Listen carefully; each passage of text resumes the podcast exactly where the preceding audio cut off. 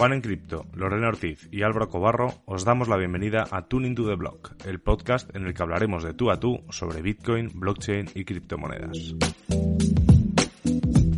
Cada lunes discutiremos las noticias más interesantes de la semana y compartiremos nuestras opiniones sobre los temas más controvertidos. Además, semana a semana vamos a tener invitados especiales con los que podremos conversar, debatir y lo más importante, seguir aprendiendo de Bitcoin y los temas que levantan interés en la industria de las criptomonedas.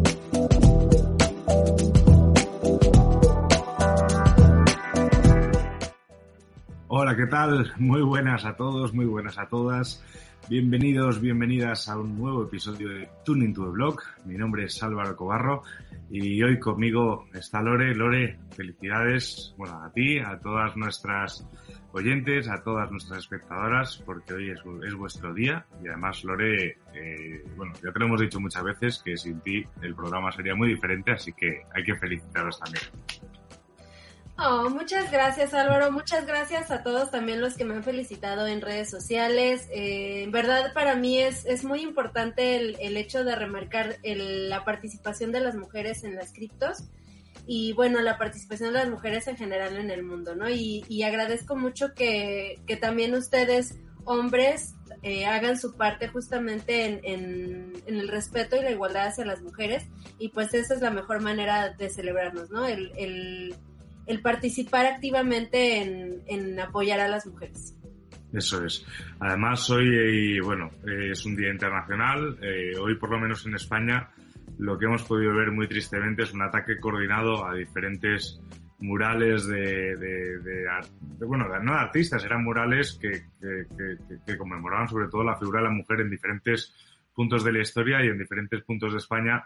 Eh, unos trogloditas, porque no tienen otro nombre, unos energúmenos, han decidido pintarlos, eh, taparlos, eh, cosa que hace mmm, que este día sea más necesario que nunca, ¿no? O sea, dicen que no hay nada que celebrar, que ya está todo por ganar y bueno, esto no lo tendría que, seguramente no tendría que decir yo, pero a mí personalmente, además uno ha sido a, a un, escasos un minuto de mi, de mi casa y, y, me ha parecido un acto deleznable que desde aquí, eh, pues desde, desde este espacio, que aunque no sea muy grande, es vuestro espacio, eh, me, gustaría condenarlo y bueno, y espero que en México pues haya ido mejor el día, porque bueno, están las cosas como están. Pues ahí, ahí va la cosa. De hecho, eh, fue también noticia internacional aquí en México, en el Palacio Nacional, que es donde vive nuestro presidente. Pusieron un muro todo alrededor eh, para evitar justamente que, que las mujeres fueran a, a causar algún destrozo. Y, y, lo bonito de la situación es que tomaron este muro como un muro para poder eh, vis visibilizar todos los nombres de las mujeres que han, han sido víctimas, ¿no? O sea, que, que realmente se vea lo, lo, que está pasando a nivel mundial. Y pues bueno, eh, es algo positivo que lo hayan tomado eh, para poder hacer esta visibilización de, de, los nombres. Sin embargo, también es muy triste observar miles y miles de nombres eh, anotados en este muro de las mujeres que han sido víctimas de feminicidio o que simplemente han desaparecido. Entonces, bueno, ya sabemos cómo está la situación en el mundo y pues agradezco mucho sus felicitaciones y pues apoyemos a las mujeres en este espacio. Eso es, eso es. Hay queda mucho por hacer y bueno, desde aquí pues todo lo que podamos hacer lo haremos, parte de lo que hacemos es intentar dar visibilidad a todo el mundo, ¿no? Que es, que es también a lo que nos dedicamos aquí en tu, en tu blog. Hoy Juan, eh, cuando antes lo digo, antes antes se conecta, veremos si tiene buen... Estaba teniendo problemas con la conexión. Puedes entrar, Juan, si quieres. Si te atreves. A ver, Juan, te reto. Vas. O te, o te, meto yo. A ver, espera, que nos dice por ahí. No puedo. A ver. ¿Así? Eso. ¡Eh! Hola, Juan. ¿Cómo están? Muy bien. Muy bien. Aquí estábamos comentando y felicitando a Lore, bueno, a Lore y a todas las, las mujeres que nos ven y que nos escuchan, porque hoy es su día y, y eso es lo que y toca celebrar y sobre todo reivindicar también muchísimas cosas. De acuerdo, me parece muy bien empezar así. Feliz día a todas las mujeres, especialmente a las que nos están viendo. A esas se merecen un doble feliz día. Eso es, eso es. ¿Qué has tenido? ¿Que estás con el móvil? ¿Estás, estás Estoy desde, desde un ordenador viejito que no uso mucho que de pronto colapsa porque estoy teniendo problemas con el otro. No sé, justo cinco minutos antes de conectarme estaba funcionando y después dejó de funcionar. Pero bueno, cosas pasan. Bueno, pues bueno, si hay problemas, ya sabéis que Juan está teniendo problemas, ¿vale? Con el, con el ordenador, así que bueno, el espectáculo debe, debe continuar, como aquel que dice. Ya sabéis, un directo Tuning to the Blog, comentamos una serie de noticias. Hoy vamos a comentar dos noticias de la encuesta, porque no nos explicamos cómo no ganó. Eh, creo que, bueno, Lore no sé qué votó, ahora nos lo dices. Pero por lo menos Juan y yo votamos lo mismo y no ganamos, y como somos así de cabezotas, pues lo, pues lo vamos a comentar también. Así la que. sí ganó, pues es la de Bullrun. Cago la leche. Al final, ¿ves? Lore tiene más ojo que nosotros para estas cosas. Y bueno, ¿cuál de estas noticias te llama más la atención para que Álvaro, Lore y Juan discutan este lunes en nuestro video podcast en vivo? Si crees que hay una mejor noticia, déjala en tus comentarios. Eh, la, que ha ganado, además, ah, no, ha quedado segunda, el 78% no quiere Bitcoin. SushiSwap se expanda, pues eso, que haya tenido tanta poca, poca acogida sus sushi swaps. A lo mejor es el, el pinchazo de la burbuja DeFi, quién sabe. Empieza el bull run, esa es la que ha ganado por muy poquito, por apenas dos décimas, por apenas sí, dos décimas y pico. Y ya tenemos CryptoGen. Esta es una noticia que yo les ha repetido bastante. Y por aquí sí, tal, muy loco todo. Yo también me pienso que muy loco. Aceleración del primer ETF, que aquí lo habíamos medio hablado. Bien, Juan, muy bien tirada esa promo. Y bueno, eh, pues, ¿qué hacemos, Juan? Pasamos directos, ¿no? A la noticia ganadora. Pasemos a la ganadora, a ver de qué se trata. El rally de Bitcoin está en fase inicial según métricas claves. El repunte alcista de Bitcoin eh, aún se encuentra en etapa temprana según datos de Glassnode, a pesar de la caída de los mercados de criptomonedas. Y sale aquí pues, un Bitcoin haciendo el toro y aquí estamos viendo un poco los datos de, la gráfica esta de Glassnode. No sé si Juan nos quieres explicar un poco cuáles son estas métricas que, utiliza Glassnode. Bueno, Glasgow utiliza varias métricas, principalmente son on-chain, pero también tienen métricas de, distintos exchanges. Ahí particularmente lo que nos muestra es que no estamos llegando a esos puntos eh, todavía tan altos en, cuanto a... No estoy seguro de, de, qué es esta gráfica específicamente, dice Reserve Risk. No tengo, la verdad no desconozco de qué se trata esta gráfica en particular. Eh, no sé si, a ver qué dice ahí. Para evaluar la confianza de los tenedores de largo plazo. Debe, ser algo, yo lo que he visto, a ver ¿qué, qué está pasando. Los holders grandes están acumulando y la gente está retirando Bitcoin de los exchanges. Digamos que el flujo de Bitcoin de los exchanges está disminuyendo. Hacia los exchanges disminuye, de los exchanges hacia afuera aumenta. Entonces, normalmente para bajar el precio o para, eh, si, cuando hay vendedores significa que van a hacer una presión del precio al alza. Para yo vender, pues tengo que estar en un exchange. Entonces, si los bitcoins están saliendo de los exchanges, significa que esos bitcoins no van a entrar a venderse. Entonces, esa es como un poquito una de las lógicas de, estos indicadores que nos muestran por qué eh, parece que estamos en, pleno bullrun. Sin embargo, de nuevo, lamento no haber eh, preparado muy bien con tiempo la noticia porque en esa gráfica no la, no la pude explicar. No, pero básicamente es, eso lo, que, lo que se menciona, ¿no? que, que la...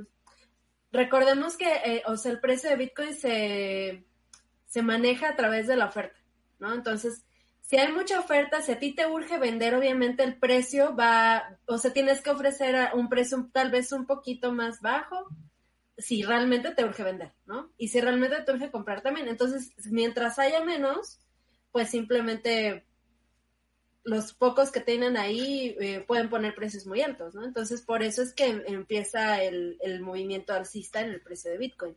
Y eso es lo que estamos observando ahorita, ¿no?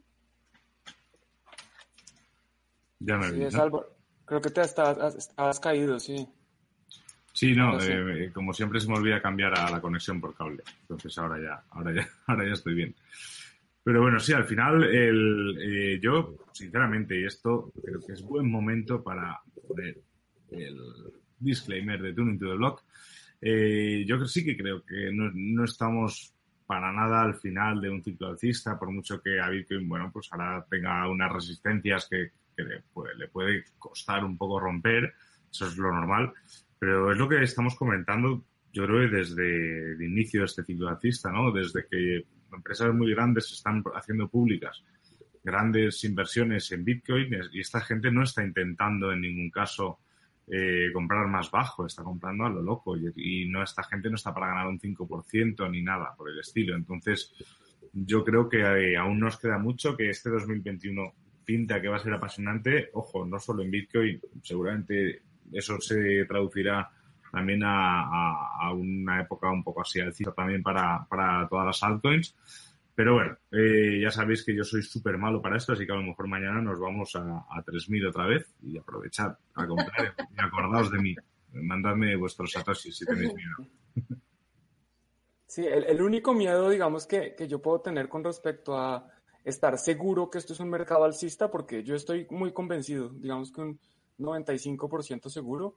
Eh, el único riesgo que yo veo en el, digamos, en el mediano plazo es una caída importante en las bolsas tradicionales, digamos, en los, en los mercados tradicionales.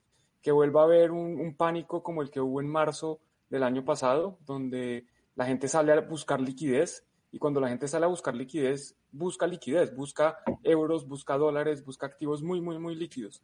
Y a pesar de que Bitcoin es muy líquido, pues no es un activo que los inversionistas quieren tener en su portafolio cuando están buscando, se llama flight to quality, cuando están buscando lo, lo máximo en calidad.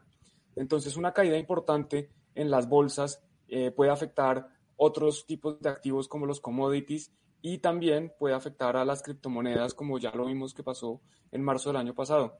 Entonces, e, esa es como la, la única mm, razón por la que yo no estaría bullish al 100%, pero de todos modos, en cuanto a la acción de precio, eh, pues, en cuanto a Bitcoin largo plazo, los desarrollos que estamos viendo, la infraestructura que se está creando, nuevos eh, DeFi en Bitcoin, todas estas cosas, yo creo que eso simplemente nos hace ser, ser mucho más bullish que, ese pequeño, que esa pequeña posibilidad de una de un pequeño retroceso, porque además no significa que esto cambie, mejor dicho, si llegara a haber un evento de estos donde resulta que, eh, no sé, se quebraron 10 de las empresas del Standard Poor's 500 eh, y, la bolsa se fue para el piso, pues esto va a ser momentáneo. Eh, Bitcoin va a rebotar y va a rebotar más rápido que, que, todo lo demás. Entonces no es que me asuste, pero es algo que siempre está ahí, que hay que tener pendiente, ¿no?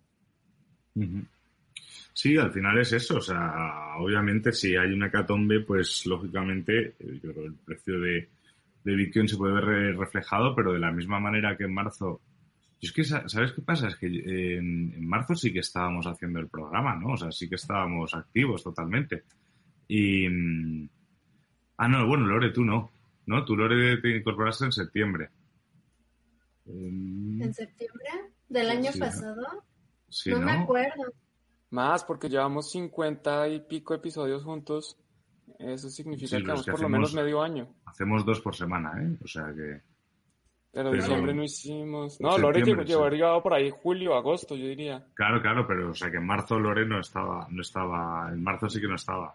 Que digo que, que, que yo no recuerdo haber sentido, al menos mi persona, no sé tú, Juan, bueno, y tú, Lore, aunque no estuvieses, también obviamente mm, existías antes de nosotros, ¿no? Pero, pero, pero yo no recuerdo haber sentido un pánico en marzo. O sea, recuerdo que cayó Bitcoin eh, yo no sentí preocupación en ningún momento, vamos, o sea, me, preocupaba, si lo que sí que me preocupó fue en el momento en que se puso en negativo el petróleo, eso sí me preocupó, me preocupó porque era algo que no había visto nunca y no sabía muy bien cómo iba a, afectar ¿no? a la vida en general, pero, pero lo de Bitcoin no me preocupó en absoluto. Bueno, es que tú ya tienes callo, este Álvaro, ya cualquier bajada, pues así de, ah, no pasa nada, ah, bajo 10 mil, Pero la mayoría de las personas sí lo vivió con, con terror, porque, porque para empezar, en marzo del año pasado, sí es cierto, yo no estaba, empezó la pandemia, ¿no? O sea, por ejemplo, aquí en México, eh, todavía nuestro último evento fue el 8 de marzo, justamente, del año, mm. del año antepasado. No, del año pasado, del año pasado.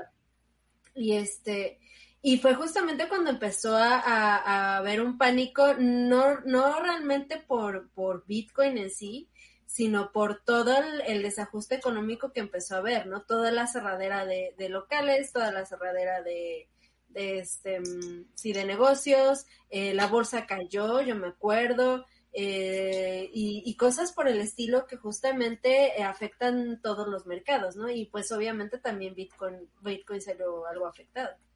¿Tú cómo lo recuerdas, Juan?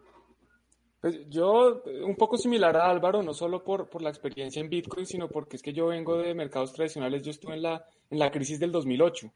Entonces yo ya sé cómo, pues yo sé que el, mundo no se va a acabar. Y, y, si cae, pues eso rebota. Y especialmente si es algo con los fundamentales que tiene Bitcoin. Eh, hay, hay, dos tipos de análisis principales que se hacen cuando uno va a invertir o incluso hacer trading de un activo, que son los, el análisis técnico, que es el que todos venden por Internet, que es el análisis de las gráficas, y el análisis fundamental, que el análisis fundamental lo que hace es que analiza los, los fundamentos de la inversión, analiza las razones por las cuales una inversión debe ser buena o no, qué está pasando en términos macroeconómicos, qué está pasando con la industria, qué está pasando con un montón de cosas. Y pues eh, en términos fundamentales, Bitcoin está más fuerte que nunca. Eh, el gobierno de Estados Unidos acaba de aprobar un nuevo paquete de estímulo, 1.9 billones con B, o sea, el doble del tamaño de Bitcoin que van a ingresar a, la economía. Eh, lo que le mencionaba, desarrollos en Lightning Network más impresionantes, desarrollos por todos lados, la industria creciendo, cada vez más interés, grandes inversionistas entrando. No, no tiene por qué eh, tener una caída en este momento significativa, a menos que si habrá gente que dice que técnicos, que hay una figura ahí extraña que, que dice que va, a caer. Pero yo sigo siendo muy positivo y no, mejor dicho, cualquier caída que llegue a pasar en este momento no cambia mi perspectiva de largo plazo y tampoco voy a mover los satoshis porque es que el problema de vender Bitcoin para mí desde mi punto de vista es que hay que pagar impuestos. Y yo pues obviamente como cualquier persona quiero pagar los menos impuestos posibles. Entonces prefiero no vender mi Bitcoin eh, para no causar ese evento tributario. nos, nos, preguntaba Luis Flores que qué piensan de la teoría si tienes Bitcoin debes tener tu propio nodo para ayudar a la, supongo que es a la descentralización y tener más seguros tus propios bitcoins. Eh, ustedes tienen nodo. Eh, sí, yo tenemos nodo, creo que prácticamente hemos experimentado. Yo ahora mismo lo tengo desconectado, es decir, por el cable que utilizo para que me escuchéis bien, es el que utilizo para que el nodo funcione bien. Entonces lo tengo, lo tengo desconectado, pero a ver, no es que sea, no es una teoría es lo óptimo, sobre todo una vez que ya vas estudiando, vas estudiando Bitcoin, vas entendiendo más cosas, el momento ya de experimentar y, formar parte de la red es montarte tu propio nodo. O sea, que tampoco es que sea tan complicado y siempre hemos recomendado los vídeos de, Alberto del laboratorio Bitcoin, laboratorio virtual Bitcoin, laboratorio Bitcoin, em, que lo explica todo paso a paso y eh, con diferentes sistemas operativos. O sea que es algo que está bien. Y aparte yo, yo aprendí muchísimo más del funcionamiento de Bitcoin mientras trataba de, trastear con el nodo y, tengo pendientes, pues ahora tengo ganas de desinstalarlo de nuevo y probar otras interfaces para al final es trastear y aprender y, yo creo que es positivo obviamente que, todo el mundo tenga su nodo. Totalmente. Tú también tienes uno, ¿no, Juan? Sí, incluso estoy viendo en la pantalla y se ve, no les voy a decir dónde está, pero se alcanza a ver un poquito del, del nodo, está ahí conectado, funcionando. Háganle ahí está, está, Lore buscándolo. Ellas. Eh, y de acuerdo, yo, yo creo que no es necesario tener eh, nodo, como no es necesario tener las llaves privadas. Lo que pasa es que hay distintos niveles de soberanía. Tú puedes tener Bitcoin en un exchange, en cuyo caso pues no es tu Bitcoin, y si algo le pasa al exchange, ya sabemos que te pierdes. Entonces, el primer paso de ser soberano es ser soberano de mis llaves privadas, tener el control de mis activos. Eso es un paso importante. Hay otro paso que es más adelante, cuando ya uno está cómodo, cuando, y cuando le da la gana, porque no a todos les va a dar la gana. Algunas personas van a decidir, no hacerlo nunca y no, y no está mal. Pero si yo quiero ver cuál es la verdadera verdad, la única verdad que comparten en, en, esta blockchain de Bitcoin, la única verdad de Bitcoin, si realmente yo he recibido un Bitcoin o no, que cuál, cuál es el estado actual, la única forma de hacerlo sin necesidad de confiar, y eso que tampoco es sin confiar, porque uno está confiando en los pares, eh, es con un nodo.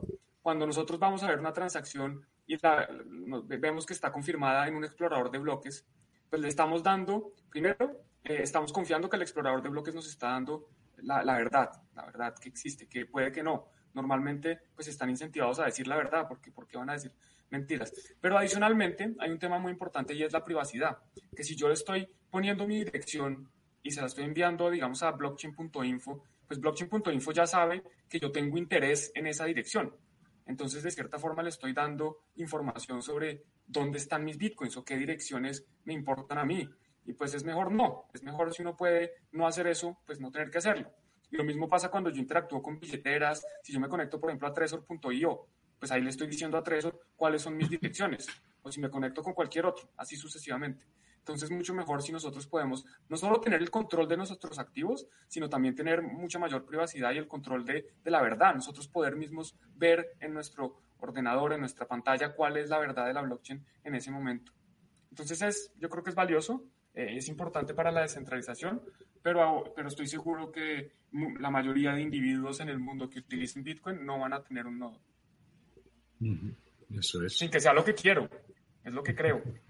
No, no, lo óptimo es eso y, y, yo os animo de verdad a trastear y, hacer vuestros nodos, que es una cosa divertida. Y José dice que cuando vendes el precio se dispara y cuando compras el precio cae. Esa es la historia de mi vida, José. Veo que también de la tuya. Tenemos que ponernos, ponernos de acuerdo y a ver qué pasa si yo un día compro y tú vendes. Entonces ya eh, explota el mundo. Acá hay un caso muy interesante que estaba comentando un, una persona que se llama Edgar, el, el último... Este.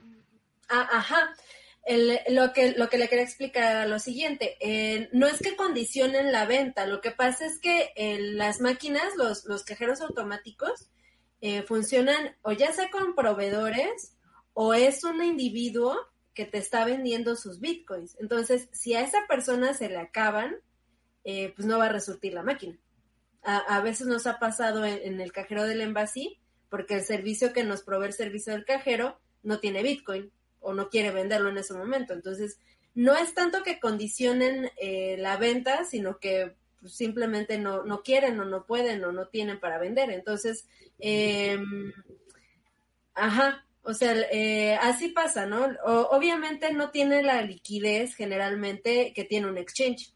¿No? Aparte en un exchange, pues tenemos a muchos participantes comprando y vendiendo al mismo tiempo, por eso es que hay más oportunidades para comprar, pero en un cajero automático generalmente funciona de esa manera, entonces por lo mismo eh, es este pues eh, pasa a veces o a veces no tiene dinero no o sea si es de, de, de, dos vías el cajero si puedes comprar y vender a veces no tiene efectivo. Y pues justamente depende del proveedor del servicio del cajero automático Sí, claro, al final es, es, es, como bien dices, Lore, es un servicio privado, entre comillas. Privado me refiero a que tiene un dueño y ese dueño es el que debe proveer la liquidez. Entonces, realmente Bitcoin lo puedes comprar y vender cuando tú quieras, independientemente de cómo esté. Obviamente, si me lo vienes a comprar a mí y en ese momento no tengo, pues, pues, pues no se puede o si en ese momento está muy bajo y yo se lo compré a alguien muy alto, pues a lo mejor te digo que no te lo vendo, que ya te lo venderé cuando tal. Al final es mi Bitcoin y te lo vendo pues cuando quiero. Pero bueno, es muy buena, muy buen apunte, muy buen apunte, Lore, porque yo no habría, bueno, también es cierto, no había visto los comentarios al final de Edgar, o sea, había visto el primero y me parecía muy raro, de hecho yo lo iba a comentar, pero así es, queda súper claro. un consejo. Si, si, yo tuviera un cajero de Bitcoin, ese cajero no vendería Bitcoin, ese cajero solo compraría. Para no pagar. Pues cada quien, ¿no? Exacto. Cada quien justamente eh, pues hace con sus cajeros lo que quiere.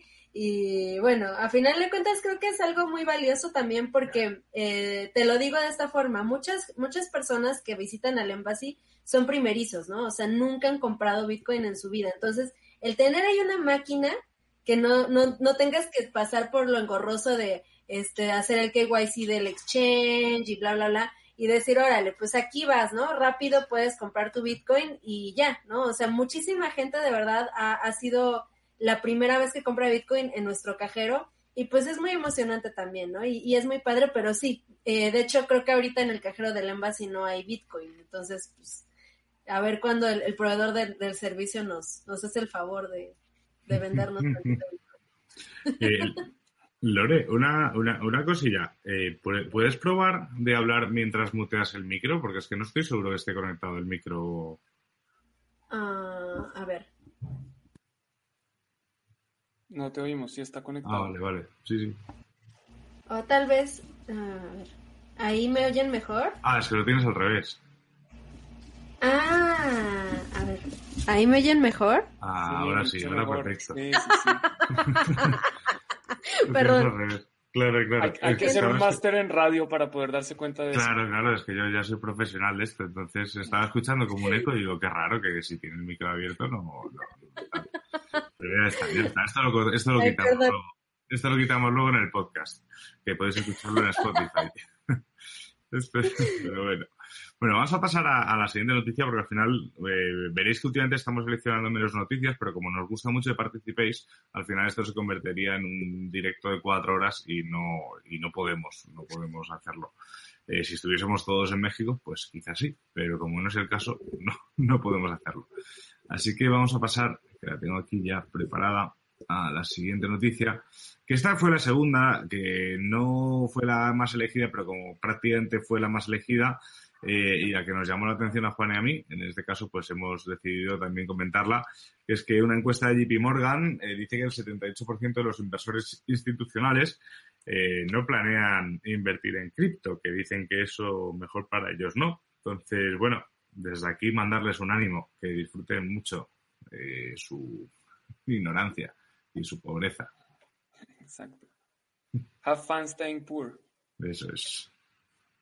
Bueno, pero a mí, a mí la noticia me parece bastante positiva, porque es que se podría el titular cambiar y decir que el 22% de las empresas están interesadas en invertir en Bitcoin. Y eso es importantísimo comparado con hace un año o hace dos años, que 22% ni que nada. Antes, no, antes nadie, ninguna empresa habría contemplado invertir en Bitcoin. Entonces yo cambiaría el titular y estaría muy, de nuevo, estas son las cosas que hacen que, que yo esté muy bullish en frente a lo que viene en el mediano, corto y largo plazo, cada bullishness con un distinto tipo de grado. O sea, en el largo plazo estoy seguro que yo me muero después de que Bitcoin llegue a un millón de dólares, pero obviamente eso no va a ser en línea recta. Entonces va a haber bastantes caídas, sufrimientos, gente va a perder dinero eh, y pues gente va a llorar. Entonces hay que tener cuidado. De que hay que ir con cuidado, sí, sí, sí. Pero bueno, está bien ver las cosas desde un punto positivo, Juan. O sea, sí es cierto que un 20 y pico por ciento, 22 por ciento de, de inversores institucionales se invertirían en Bitcoin. Es una cifra interesante. Habría que saber cuántos invirtieron en Bitcoin en 2017 eh, para hacer un poco de matemáticas y ciencia ficción de a qué precio puede llegar Bitcoin con ese 22% de inversores institucionales.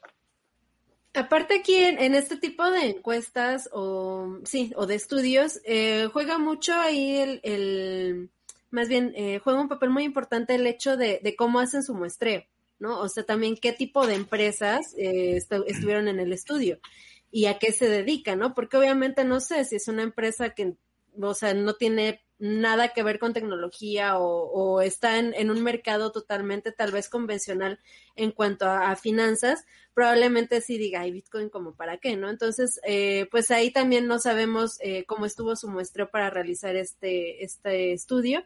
Y bueno, ahí también yo lo vería de forma positiva el hecho de que no sean tantos. ¿Por qué? Porque eso nos da más chance a, los pequeños eh, compradores de, volver a, más bien de poder acumular más y más sats, ¿no? Porque pues imagínense, si todas las empresas eh, y, todos los capitales grandes se dedicaran a comprar Bitcoin, pues se lo acaban, ¿no? Entonces, mejor así, de a poquito, y, y bueno, van poniendo como una base estable porque es una inversión para ellos a muy largo plazo y mientras tanto, nosotros todavía tenemos esa oportunidad, ¿no? De acuerdo, sí, completamente de acuerdo. Yo creo que eso es algo también muy positivo. No porque yo quiera acumular más sats, que obviamente todos queremos acumular más sats, sino porque eso le da la, la oportunidad a personas que todavía no lo han hecho. Entonces yo creo que eso es lo más bonito, que todavía no es tan tarde, de verdad, lo digo de, de, corazón. Esto no obviamente no es recomendación de inversión, pero no es tan tarde para aprender de Bitcoin si, si Michael Saylor empezó a aprender hace poco, si Elon Musk, bueno, él ya sabía bastante, pero si hay, si hay personas que son muy importantes en el mundo, que tienen mucho dinero, mucho poder, mucho control, muchos contactos, etcétera, hasta ahora están empezando, ¿por qué les hace, qué, les hace pensar que es tan tarde? Yo no creo que estén tarde y es la invitación a seguir estudiando. Eso es. Y, y, nos preguntaba, siempre hay que estudiar para estas cosas y yo creo es algo que repetimos y repetimos y repetimos incluso más en Tuning to the Blog que lo de que hay que tener las claves privadas, porque al final, si estudias mucho, ya sabes que tienes que tener las claves privadas. O sea, que es que nosotros vamos un paso adelante. Si hubieses estudiado, sabrías lo de las claves. Entonces, lo que hay que hacer es estudiar. Ese es el, ese, es el, un poco nuestro. Nosotros siempre vamos como un paso por delante de, las cosas, porque no nos gusta decirlas muchas veces. Eh, nos preguntaba la abuela María y, hijo, te tapa un poquillo. Hola, buenas tardes. Como siempre, son muy claros en sus explicaciones. Tengo una duda. ¿Qué tan cierta es la afirmación de que mi Bitcoin gastado ayudará a que mis próximos Bitcoins valgan más? Gracias por enseñarnos siempre algo diferente. Gracias a ti, abuela. Me hace mucha ilusión llamarte abuela. Mi abuela se llamaba María, además. Y, y, qué tan cierto hay en eso. A ver, yo soy de la teoría de que al final eh, el usar Bitcoin le da más valor porque es lo que le da sentido, ¿no? O sea, si solo los guardamos, eh, pues, eh, pues, pues, se guardan y ya está. Obviamente es un bien escaso y subirá. Pero si Laszlo nos hubiese gastado 10.000 10.000 bitcoins en dos pizzas, eh, pues bueno, a lo mejor 10 días después eh, ya alguien lo habría hecho. O hay gente que hay, hay gente que dice que ya se habían gastado bitcoins en comprar cosas, pero eran cosas ilegales y entonces nunca se ha hecho público. Es posible. Pero la realidad es esa, o sea que al final yo creo que lo que se refieren ahí, María, es el, que, el que tú lo uses realmente le está dando razón de sí al propio Bitcoin, por lo tanto, a la larga eh, hará que, el uso de Bitcoin incluso lo convierta en algo como más preciado, ¿no? Es, entonces, bueno, es la típica teoría de ser holder o usarlo. Yo ya sabéis que soy holder a muerte, pero siempre que puedo utilizarlo, pues lo utilizo. Sí, totalmente. Yo, yo también soy de la idea de, de Álvaro. Eh, yo creo que ahí lo más importante también es que la, la gente común eh, escucha más sobre Bitcoin. Eso eh, les llena de curiosidad y probablemente en algún momento quieran comprar Bitcoin, lo cual va a provocar que haya mucha más demanda de Bitcoin, lo cual provoca que el precio va a subir, ¿no? Entonces, podríamos resumirlo de esa manera, pero digo, eso es nada más lo que yo digo. ¿no? O sea, no, yo no he realizado ningún estudio al respecto, simplemente es eh, lo que yo creo que, puede pasar. Y, y, por eso yo considero que sí es positivo el, el comprar y vender Bitcoin, más bien el, utilizar Bitcoin para, para pagar cosas, ¿no? Porque, por ejemplo, incluso yo el otro día puse un tweet, yo cada vez que compro algo, sobre todo en Internet, eh, les pregunto a, la gente a la que le compro, oye, ¿aceptas Bitcoin? Y yo sé que casi siempre la respuesta va a ser no, o qué es eso, o este, no, pues nosotros no sabemos, o nunca nos lo piden, pero si nos lo piden sí. Entonces, eh, ¿por qué hago esto? Porque justamente a mí me interesa que más y más personas, si quiera, o sea, se enteren de que, de que existe Bitcoin, o se escuchen por lo menos Bitcoin en algún momento, y entonces eso les genera un, una, una curiosidad, ¿no? Por, por aprender y por saber de qué me está hablando esta loca que me está comprando algo por internet, ¿no?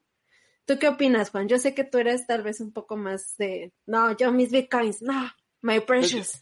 Yo, yo, sí iba a hacer que, más que todo para, para hacer un propio contrario. Eh, a ver, e, es claro que en el caso de Laszlo no está arrepentido. Laszlo es una persona que minó muchísimos bitcoins y que a él 10 mil o 20 mil bitcoins pues no eran, no eran nada en su momento. Y él muy Así como a mí, vamos. Exacto, como Álvaro. Entonces no les molesta mucho gastar Bitcoin. Pero los que tenemos poquitos, pues los que tenemos poquitos sí tenemos que seguir tratar de acumularlos.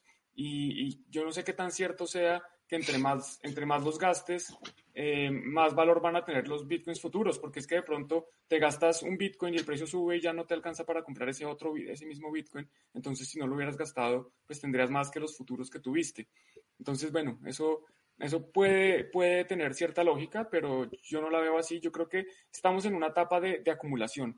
Y también algo que es importante y que quería decir es que eh, el uso de los bitcoins es muy personal. Cada persona decide qué hacer con sus bitcoins, como cada persona decide qué hacer con su dinero. No hay una única forma o una única eh, forma inteligente de gastarse el dinero. Hay gente que le, le, encanta acumular y tiene piscinas de dinero y van a acumular dinero. Y hay gente que a los 90 años sigue trabajando para tratar de seguir siendo más y más ricos. Eso es una opción que no es la que yo voy a escoger, pero es una opción válida. Hay otros que en cambio son unos gastadores y conozco varios. Hay personas que no, contemplan el futuro y simplemente dinero que reciben, dinero que van gastando. Y pues también es una opción válida. Vamos a ver qué les pasa a esas, a esas personas en el futuro. Eh, entonces cada uno decide qué hacer con su Bitcoin, así como cada uno decide qué hacer con su dinero. Yo creo que este momento es más que todo para acumular, porque, porque es lo que a mí matemáticamente, digamos, desde el punto de vista de la lógica, me hace más sentido. Pero eh, yo, dije recientemente o, en otro video aparte de, de Tuning to the Blog, que yo sí creo que este año, hacia finales de año, voy a gastarme unos, unos satoshis porque porque cuando está alto es cuando yo, digamos, digamos que esa es mi forma de vender. En vez de vender, los utilizo y simplemente los utilizo a un precio alto, que igual hay que pagar impuestos. Eso sí, no, no me salvo de esa. Pero, pero bueno, pues es como, mi visión es un poquito, en este momento estamos para acumular, en 10, 20 años, eh, tranquilos, yo creo que ese es otro momento distinto. Y también mi opinión puede cambiar mañana, que me despierte y diga, no sabe qué, mejor gastarme los bitcoins. O sea, no, no significa que sea mi, mi última verdad. Bueno, claro, al final es, o sea, yo creo que es encontrar un punto medio, ¿no? O sea, no se, no se trata de, ala, me quedo sin. De hecho, yo nunca intentaría quedarme sin. Pero, pues, utilizarlos de vez en cuando se puede. Pero vamos, eh, yo creo que estamos todos de acuerdo que al final lo bueno que te da Bitcoin es tener la posibilidad de elegir. Y hay gente que obviamente lo que quiere es gastar dinero de mentira y gasta euros o dólares o pesos. Es así. Y dinero de mentira.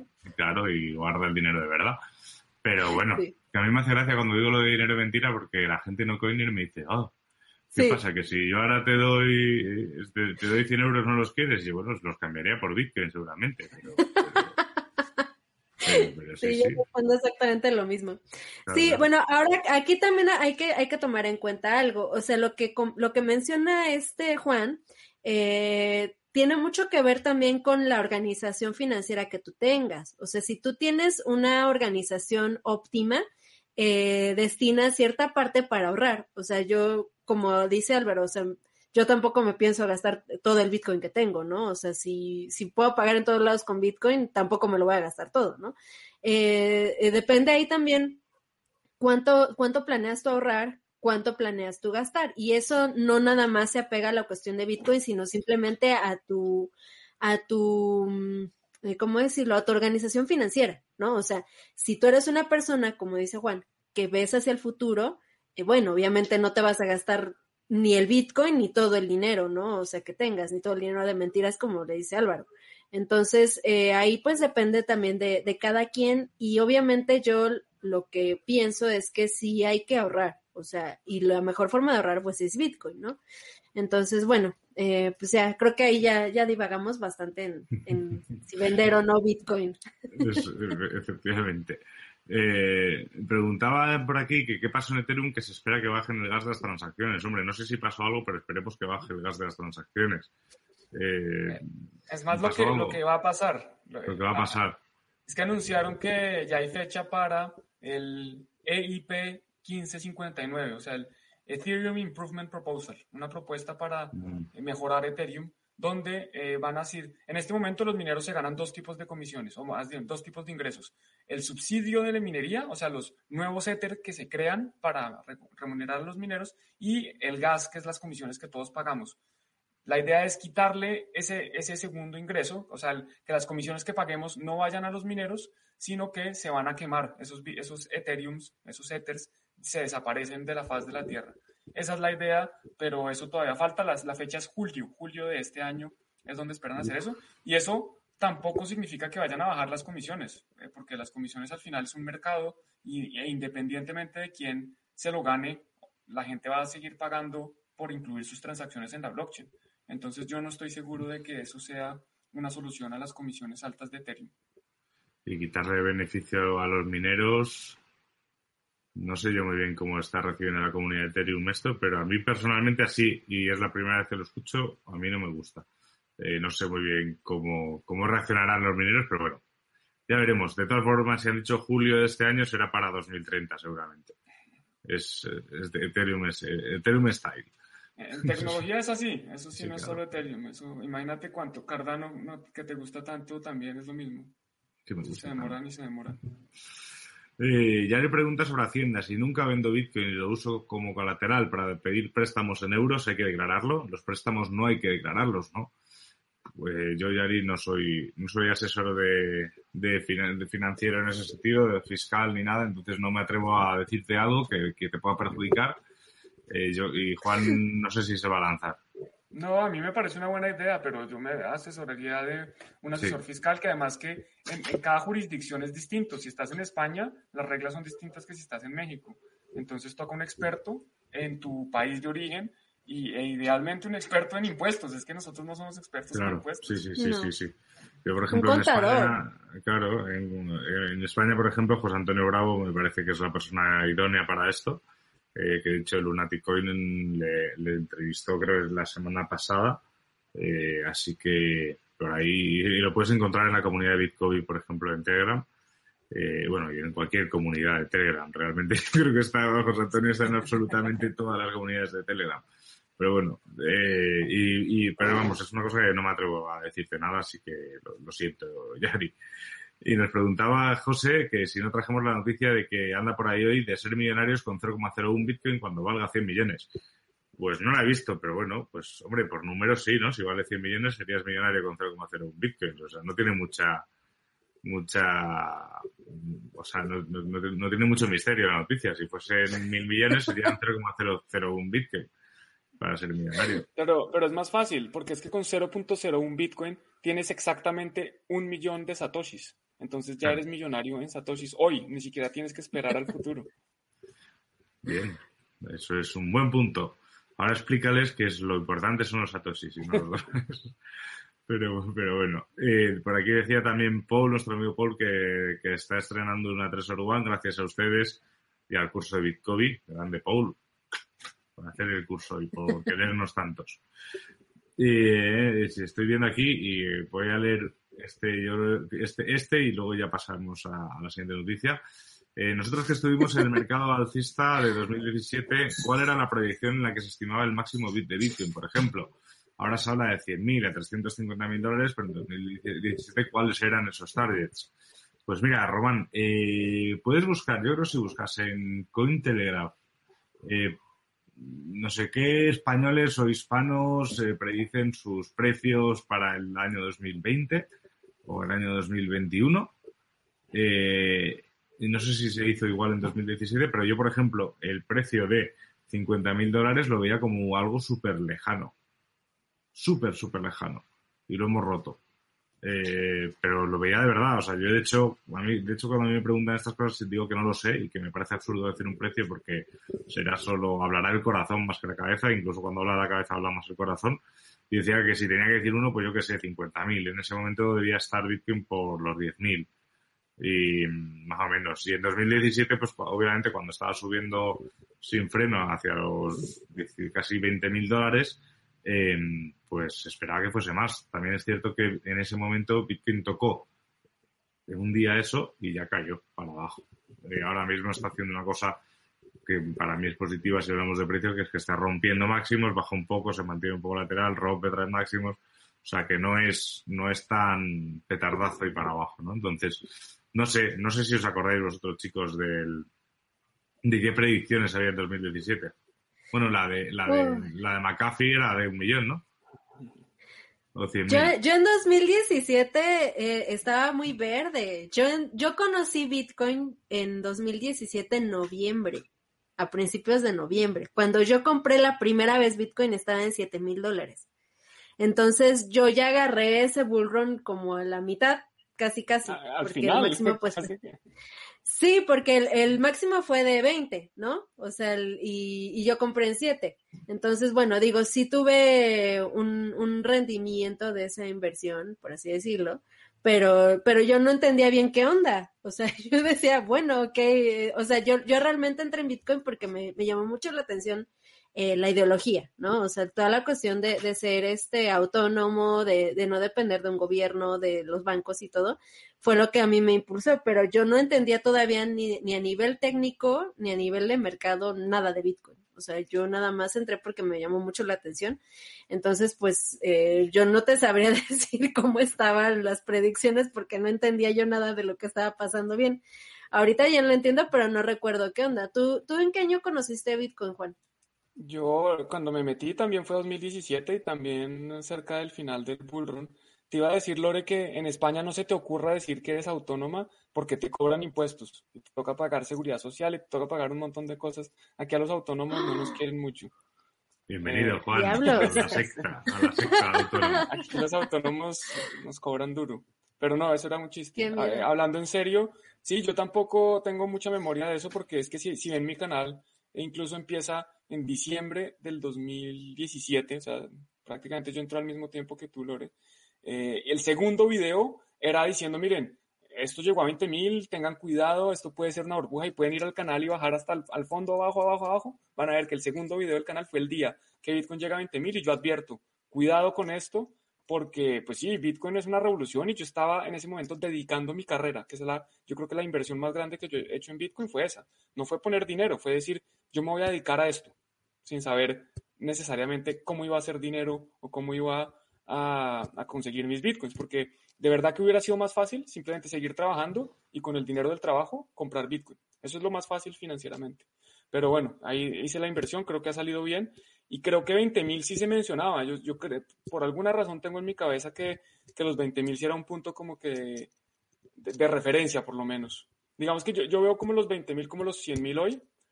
Sin embargo, puede que, bueno, no sé, eso sí ya es entrar a especular. Yo creo que se mencionó 20 mil, de pronto también por ahí estaban los 50 mil. Eh, McAfee, como decía Álvaro, un millón, pero pues no, no tengo mucha memoria. Y se, jugó, y, se, y se, jugó la tula, ¿eh? Pero al final dijo que era broma. Mm. Sí. Pero bueno. Aquí decía, decía José que sí, que soportamos todo el bear market. Hombre, somos soldados aquí. Soldados del bear market. Aquí se aguanta todo.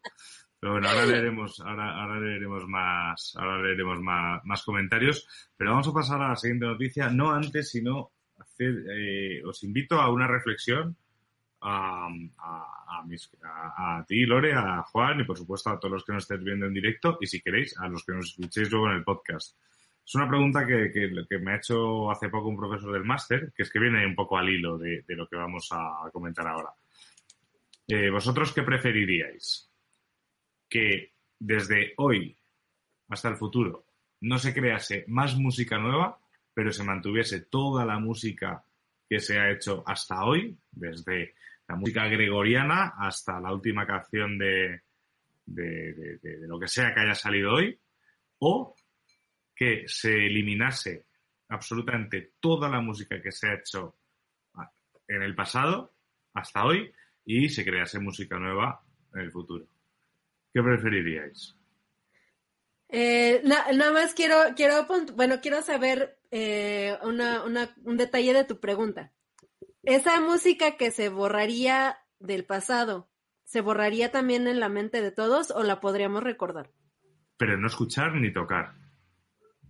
pero la podríamos recordar. Sí, bueno, pero se te iría olvidando. O sea, tú tal y, ah, se te iría olvidando. Porque claro, no hay forma de reproducirla. Ni cantarla. Yo preferiría.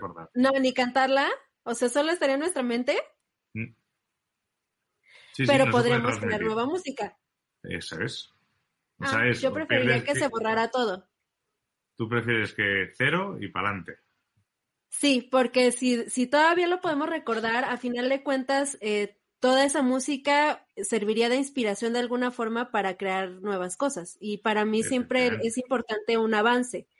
Eh, si nos quedáramos estancados con toda la música que, tenemos, pero ya no hubiera algo, algo nuevo y diferente, siento que incluso podría colapsar emocionalmente la humanidad, porque la música ha sido gran parte eh, del desarrollo emocional y, de inspiración para todos, ¿no? Yo, por ejemplo, no puedo estar eh, un día sin música. Cuando me levanto necesito poner música y, y, es algo que a mí me levanta y me ayuda incluso a ser una mejor persona. Si no hubiera música ya nueva, probablemente me, me sentiría muy mal. ¿Tú, Juan? Bueno, yo para ser contrario me voy a ir por la 1. Yo preferiría... Tú te habías elegido la 1 desde Sí, sí, sí, sí. Ya había dicho la 1, la 1. Y, la razón es la siguiente, yo creo que e, es muy envidiosa, ¿no? O muy egoísta más bien. Es la siguiente, en, en el tiempo que a mí me queda de vida, no van a inventar la misma calidad de música que han inventado en los últimos 2000 años. Entonces, pues yo prefiero quedarme con la buena música que ya sabe que existe a, arriesgarme a que no, no, inventen buena música en el futuro. Creo que ya hay música muy buena suficiente y también creo que hay unas horrosidades del futuro o del presente que yo digo, uy, si esto va a ser la música del futuro, prefiero que nos quedemos con la, que, la del pasado. Entonces, ese es mi... Yo lo que respondí fue esto, más vale, más vale, malo conocido que bueno por conocer, pero sí es cierto que también obviamente todo lo que venga también puede ser increíble, o sea, descubrir un nuevo, eh, unos nuevos Beatles, o sea, no con canciones de los Beatles, sino alguien tan gordo como los Beatles dentro de 20 años, pues puede ser la leche, ¿eh? Pero bueno, es que es, es, una de estas preguntas como tal y no, no se nos ha ido la olla, seguís en Tuning to the Blog, porque es que la siguiente noticia es que eh, un agente compró, eh, digo un agente, eh, un grupo de criptoartistas compró un cuadro original de Bansky, llamado una pieza que se llama Morons, em, que la compró, si no, bueno, ahora no sé si se pondrá aquí el precio, pero la compró por unos 100.000. Sí, sí, sí, las compró, eh, no, por 100.000 dólares las compraron, o algo así. Las compraron e hicieron esto de aquí dijeron, no vamos a escucharles, lo que hicieron fue coger la obra y directamente la queman. ¿Vale? ¿Por qué la queman? Porque antes de eso la han digitalizado y generado un NFT, un token no fungible, o sea, un token para que una obra que, que, viva solo en un aspecto digital.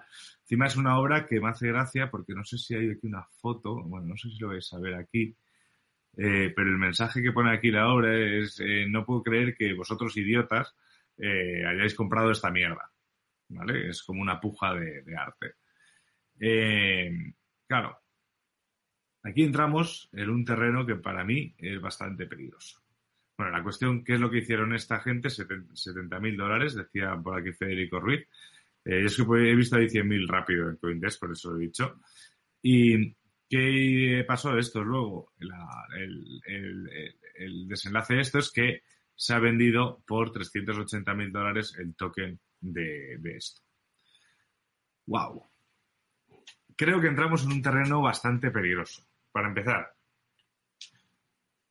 ellos se justifican con que Bansky ya había destrozado una obra una vez que alguien la compró, pero claro, eso es el propio autor haciendo una especie de performance o crítica eh, hacia, hacia la gente que compra arte de forma sin ningún tipo de control. O, no me acuerdo por qué era la crítica, pero bueno, era una cosa que el propio autor con su obra había decidido. Este grupo de gente lo que ha hecho ha sido coger una obra original única, destrozar, destruirla para siempre, porque la han quemado, la han destruido para siempre, y han dejado su archivo digital que ellos han subastado para sacar beneficios. Es decir, si ahora mismo alguien compra un Picasso, lo digitaliza bien, lo quema, ese Picasso desaparece físicamente para siempre y solo existe el archivo digital y hace un token, a mí moralmente no sé si me parece bien. Para mí está robando la propiedad intelectual de, de ese artista y para mí está destrozando una cosa que es patrimonio y me parece que es súper peligroso y me parece que es un terreno que no deberíamos sobrepasar, sobre todo cuando estamos hablando de criptoarte, porque creo que, que sienta un precedente muy, muy peligroso. Y no sé si me estoy poniendo muy dramático, pero es que a mí cuando he visto esto, lo que me han dado ganas es de ir a quemarle las pelotas a, esa gente y, a, hacer un token no fungible de, sus, de sus, pelotas. Y lo siento si, si suena mal. No sé qué opináis, pero es que a mí me ha dejado muy tocado. Híjole. Eh, yo, soy un poco más libertario en ese sentido. Yo sí creo que si alguien compra algo, es el, propietario pues tiene el derecho a hacer lo que quiera, ¿no? Pues para eso es la propiedad privada, para que uno haga lo que quiera con, su, con sus cosas, especialmente si no le está haciendo daño a nadie. Y en este caso yo no veo que le haga daño a nadie. Entonces, pues si eso es lo que quiere hacer, hágalo. Que yo lo hubiera hecho, no. Y que me parece bonito o bien hecho, no. Yo compraría el LFT, no pero pues si quiere hacerlo, yo no tengo por qué meterme ahí. Eh, si me dicen, ¿usted quemaría su casa y que le demos un token no NFT por su casa? Y yo digo, no, pues yo no quiero un token no fungible, yo quiero mi casa. Entonces ya depende de nuevo, cada uno hace lo que quiera con su dinero. Si alguien está dispuesto a pagar 300 eh, mil dólares por un, token que antes era una obra de arte, bueno, que en teoría ahora también es simplemente una obra de arte, la misma o un poco distinta o como quieran llamarlo, pues, pues cada uno es libre de hacerlo. Yo no, no le veo tanto problema, no me parece tan malo. Eh, un poco lo que dice la obra, es el título, morons, un poco idiotas, o cuál sería la traducción más bonita para no decir idiotas. Es que creo que Morons es idiota. No, tiene otra Entonces, pues... Aquí estar un poco de acuerdo contigo, ¿no? Recuerda que la propiedad privada es privada, sí. Eh... sí, Federico, sí, yo entiendo que la propiedad privada es privada, pero en el tema del arte eh, creo que existen una serie de, de normas, ¿no? Y cuando un coleccionista privado tiene un cuadro que es único, eh, tiene una responsabilidad hacia ese cuadro, pero bueno. Mira, mira por ejemplo, que, sería un cuestionamiento interesante, que por ejemplo alguien es dueño de, no sé, el Taj Mahal o la Torre Eiffel o algún monumento de estos que son monumentos, eh, ¿cómo se llaman estos? Patrimonios de la humanidad y que lo queme, ahí bueno, ahí, ahí el dilema es un poco más complejo que si es una persona que quemó un papel que había comprado de otra persona. Pero Lore, tú eres la, que más sabe a eso, cuéntanos, tú que es la experta del criptoarte. no, no, tampoco. Pero mira, eh, ahí, también te, lo, te lo podría, mm, eh, no te daría toda la razón. Históricamente hablando, eh, se han destruido millones. ¿Pero quién, el dueño? No, no el dueño, pero a, a, lo que voy, no el dueño, o sea, ahí ya entraremos en otro tema, ¿no? Pero a final de cuentas, eh, históricamente hablando, los monumentos y, el arte en general, eh, ha habido millones de pérdidas en el mundo a lo largo de los siglos, ¿no? Eh, y se puede incluso resignificar un, un, monumento, se puede incluso resignificar una obra de arte, y bueno, simplemente son cuestiones que suceden para bien o para mal, algunos para, para algunos es, terrible, para otros simplemente es, es algo que, pasó. Yo lo pienso, por ejemplo, eh, aquí en México, nuestra ciudad está cimentada sobre, sobre pirámides que se destruyeron. Las, las tiraron totalmente y ocuparon esas piedras para crear algo nuevo. Si está bien o está mal, a final de cuentas eh, depende del enfoque que tú le vayas dando, ¿no? O sea, podríamos decir que fue algo terrible que hubiera sido precioso tener ahorita pirámides, pero también el, México que conocemos, la Ciudad de México que conocemos, no sería lo que es hoy si no tuviera eh, este tipo de, edificios, ¿no? Que, tenemos en nuestro centro histórico, por ejemplo. Entonces digo, a final de cuentas pasan, pasan cosas de este estilo en, en la historia de la humanidad y simplemente van cambiando, van marcando un cambio en, en, cómo se perciben las cosas, la realidad y el mundo en general. Si ha sido algo bueno o malo, bueno, ya depende del enfoque que uno le dé, ¿no? Eh, yo creo, yo, yo creo que tiene que, mm, dice que, que España nos pida perdón. No, justamente yo soy de la idea de que son cosas que pasan, pasaron, ¿no? O sea, y, no por eso hay que estar resentidos, ¿no? O, o darle un, una connotación negativa, porque a final de cuentas también son cosas que, que, que no estuvieron en nuestro poder, cambiar o, o, que, o hacer algo para evitarlas o, modificarlas de alguna forma, ¿no? Entonces, si sucede, eh, pues simplemente tomarlo como es, ¿no? Algo que cambió la vida, la percepción y el mundo, y tal cual, ¿no? Ahora, si hablamos de propiedad privada, bueno, ya ahí, ahí es otro, otra cuestión, y yo coincido contigo, Juan. Eh, si tú compras una computadora y la quieres romper, si tú compras una obra de arte y la quieres quemar, pues es tuya. A final de cuentas, el artista, cuando te lo vende, está cediéndote ese derecho de hacer lo que tú quieras con esa obra. Por eso está cobrando un, un precio, ¿no? Y bueno, o sea, a final de cuentas, si eso es lo que quisieron hacer, estuvieron en todo su derecho, ¿no? ¿Qué pasó, Álvaro? Eh, varias cosas, varias cosas.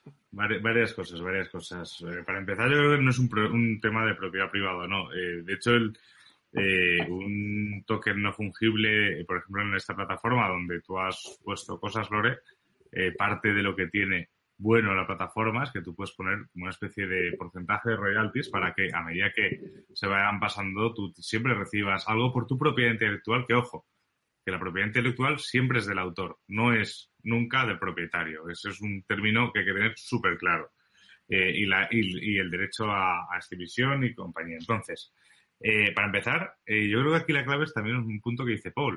O sea, los, los, los NFT deben de ser artes nuevos, a su parecer, pero si era de ellos, bueno, ellos deciden, pero eso va a ser el futuro digitado para bien o para mal es que claro, al final un, algo de criptoarte creo que es algo que hace el autor, ¿no? Yo me acuerdo cuando hace, porque lo criptoarte no ha salido ahora, es algo que, lleva tiempo circulando y, se decía, ¿no? Que el certificar a digitalizar algo, ¿no? Si alguien cogía la Gioconda eh, y la certificaba o las meninas de Velázquez o lo que fuera y las ponía en blockchain, decía, pues ahora soy propietario de las meninas. No, no eres propietario de nada, has certificado algo. De hecho, en la propia, ¿cómo se llama la plataforma? Ahora que soy fatal para los nombres. Eh, ah, Rarible. Rarible. En el propio Rarible lo que buscan es que tú como artista te verifiques como artista demostrando que tú haces esas cosas. ¿Por, ¿por qué? Porque si yo cualquiera podría coger cualquier cosa, subirla ahí y venderla. Entonces, eh, esto que comentaba, lo aprovecho, los contesto a todos a la vez. Eh, que, que se jodió por lento porque le habría quedado muy bien, sí, le habría quedado muy bien, pero la realidad es que Bansky eh, tiene, tiene, que decidir él, ¿no? Si digitaliza una obra y sobre todo si se vende después o no. Porque es su obra, la propiedad intelectual es suya, ojo, que es que es muy diferente. O sea, que ellos, que alguien compre algo y lo quiera destrozar, bueno, pues él sabrá, como bien habéis dicho, es propiedad privada podemos entrar o no en si está bien o mal. Eso ya es otra cosa. Ah, ahora, ahora si, si hablamos también de propiedad intelectual, es como si yo le tomo una foto a la obra y la vendo. Ya, si otra persona me la quiere comprar, sabiendo que yo no la hice, que yo no lo creé, que estoy haciendo básicamente piratería, como el, caso del NFT, que no, que no lo tokenizó Banksy mismo, sino otra persona, ya es cuestión también del que lo compra. O sea, eh, si, si otra persona me quiere comprar una copia que yo no hice, también, o sea, depende de la otra persona. Aquí obviamente hay alguien que ha, que ha pujado casi 400 mil dólares por, por una copia digital de algo que se ha hecho de una forma que no se debería haber hecho. Pero no se debería haber hecho porque no serían, no son los procesos. O sea, una cosa es que se digitalice porque el artista, su propiedad intelectual, la decida digitalizar. Y si luego se destruye y se queda así, perfecto, pero es que por esa norma eh, pues joder, compremos, juntemos entre todos nuestros 10.000 bitcoins que tenemos cada uno, compremos todo el arte del mundo, destruyámoslo y generemos toques digitales. Porque es ah, nuestro. si, tú quieres, sí. Es pero, no, pero es que no es así, Juan. No es una cuestión de que tú, o sea, tú te puedes comprar un coche y quemarlo. Tú te puedes comprar un ordenador y quemarlo. Tú puedes hacer lo que quieras con tu propiedad privada, pero lo que no puedes, no, lo que, o sea, sí puedes quemarlo. Sí, que, puedes quemarlo. No, no, es que sí que puedes quemarlo. Lo que no puedes hacer es digitalizarlo y venderlo. Porque eso. se puede hacer que se hizo. No, no, bueno, pero, es que ahí lo que... estás violando, pero es que ahí, Juan, lo que estás violando es la propiedad intelectual de ese cuadro que es de Bansky, no es de esos chavales no, no, que antes... No, porque él no vendió el cuadro, él vendió un token. Claro que lo vendió. No, él vendió un token de un cuadro que él quemó. Él no vendió Te el digo, cuadro, es como si él le tomó una foto si yo le tomo una foto a la Mona Lisa y lo se está aprovechando de la, se está aprovechando de la propiedad intelectual. Pues se está aprovechando del mercado. No, no, no, no, no, pero es que, no es, es, que esto no es una cuestión de libertaria y de propiedad y yo soy libre, entonces hago lo que me salga de las pelotas. No, es que no es así. Es que es una, es que es una cuestión de, de propiedad intelectual. Y, me cabreo, no con vosotros. Porque, porque, los, porque, los, conceptos clave aquí es la propiedad intelectual de una obra. Y la propiedad intelectual de una obra no era de esa gente. Esa gente lo que ha hecho ha sido robar los royalties y la propiedad intelectual de un autor. y eso no, está bien. Bueno, porque pues, Banksy, no, no es un token. Banksy nunca hizo un token. Esta gente hizo un token. Es algo distinto. Pero han hecho un token copiando una obra. Entonces, la, la propiedad intelectual sigue siendo del mismo artista, Juan, que no es una cuestión de libertarios ni de libertarios de las narices, que no es una cuestión de anarquía ni de anarcocapitalismo, es una cuestión de robar la propiedad intelectual de un autor y encima destruyendo el original. Pues lo siento, pues esta gente lo que son son gilipollas. Y lo digo así, que me, que me quite YouTube. O sea, son idiotas, como dice el, propio nombre del cuadro. Porque lo que han hecho no es novedoso.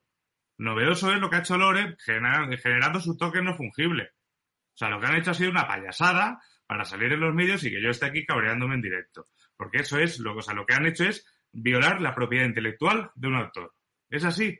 Es así, te pongas como te pongas, porque lo que han hecho ha sido reproducir ilegalmente una cosa que no es suya. No y eso es o sea, ilegal. Básicamente, Juan, o sea, te puedes poner como quieras, pero es que eso es ilegal. Bueno, vamos a ver, si fuera ilegal, él tienen que pagar por las consecuencias penales. Yo quiero ver quién lo va a demandar por hacer eso. Vamos a ver si, si Banksy levanta la mano y dice, bueno, yo los demando. sí, o sea, yo, entiendo tu... Yo entiendo tu molestia, Álvaro. O sea, porque al final de cuentas ellos no, no lo crearon. O sea, sí lo entiendo. Pero también... El token. Es que ¿qué vendieron? Vendieron un token. ¿Qué? bueno, a lo que voy a hacer lo siguiente. Es como si yo, si yo, o sea, le tomo una foto a la Mona Lisa y hago un token si alguien me lo compra sabiendo es que yo no lo, o sea, yo no hice la pintura, lo que estoy vendiendo es una, una imagen digital, que yo no, yo no hice la pintura, yo nada más tomé la foto y alguien me lo compra, bueno, o sea, obviamente yo, yo no tengo eh, un respeto por el artista, porque estoy haciendo básicamente una piratería o replicando su obra, y, y, alguien más me lo está comprando. Pero e, esto ha pasado muchas veces, por ejemplo, con las litografías. Yo tengo aquí en mi casa eh, réplicas de cuadros en papel que compré en un mercado, ¿no? O sea, y yo decidí comprarlos. Y, no, y o sea, y los artistas originales no están recibiendo un, una ganancia por esto, ¿no? Y simplemente es fotocopiar su trabajo y venderlo, ¿no? Eh, ahora, si, no, o sea, si nos ponemos a la cuestión moral, si no lo es, porque no se está respetando la obra del artista, simplemente se está como agarrando de la fama del mismo. Pero bueno, ya si alguien más, como repito, si alguien más quiso comprarlo, si alguien más quiso comprarlo, a sabiendas de que estas personas simplemente tomaron la imagen, la copiaron, la digitalizaron y aparte destruyeron la original, pues también está en todo su derecho de hacerlo. O sea, sí, si Banksy no lo hizo, pues ni modo, ¿no? O sea, y te digo, Banksy se dio, o sea, esa obra la vendió al precio que decidió él. Es que, Lore, es que, es que volvemos a lo mismo. No es lo mismo eh, el, el, derecho a la propiedad. No? Por, coño, por, yo no, o sea, podemos buscar la definición legal. No, pero mira, en, en, el chat hay una persona que vive de comercializar arte y está diciendo que, que eso no es legal. Me parece muy diciendo, bien. Lo que te está diciendo, yo, ellos lo vendieron Juan, como, la- como la- un Banksy, no, Juan, ellos vendieron un token y el que lo compró No. sabía que eran las condiciones, o sea, no, no se murió estafado. Ellos, persona ellos no vendieron, sabía lo que se había hecho. ellos vendieron, ellos vendieron un token Sí. de una obra que habían hecho desaparecer para que ese Bansky se convirtiese en un token y no y dejase de ser un papel para que pasase a ser algo digital. Eso es así. E- Eso es así. Bueno. Y, y si hablamos en términos de derecho, no es lo mismo el derecho a la propiedad que el derecho a la propiedad intelectual. Es que es, que es un- una cosa muy diferente. eres el- a ver, yo no quiero hablar más de esto porque primero no creo que ninguno de nosotros sea experto en arte ni en derecho. Y menos, mucho menos en derecho de propiedad. Juan, eh, y la gente YouTube viene aquí a vernos hablar de cripto, no de arte. Y de Claro, pero, YouTube te bloquea, YouTube, YouTube te bloquea los vídeos cuando pones música con copyright, Sí. aunque la hayas comprado. ¿Por qué? Porque tiene un copyright y tiene una propiedad intelectual. Y eso es lo de siempre. Pero bueno, tienes razón que si esto es un tema que se alarga, y por lo que veo es un tema que da para mucho. El criptoarte es un tema que da para mucho. Pero bueno, en, todo, en, en- en cuestión. Y va a dar para, para más. Vamos, a de vamos a acordar todos, que no estamos de acuerdo. todos los lunes, discusión de criptoarte. A tomar por saco las noticias. Bueno, y hablando de NFTs, eh, ya nos alargamos mucho. Yo no tengo problema, pero también no sé si están este. Lo, Ya, lo cerré, lo, cerré, A mí me das vergüenza con los invitados, con los espectadores. Bueno, ah, pues hablando de NFTs, pues estábamos. ¡Ay! ¿Y por qué no pones los que dijeron que no estaba mal? A ver, nada más pones lo. Ahí hay uno que dice que, es, Ah. que no es ilegal, que no, un no, estoy, estoy subiendo para arriba. No, no pasa nada. Bueno, ahí está. Sí, sí que lo destruyeron, Tomás. ¿no? Por supuesto que lo destruyeron. No es ilegal. Pero bueno, está bien que haya habido este... Está bien, está muy bien que haya habido este debate. Yo siento haber eh, levantado la voz porque, porque No no, tengo que levantar la voz. Pero me sale así. No, está bien, te apasiona, te apasiona el, el- tema y, y está bien que tengas un punto de vista diferente. Mm.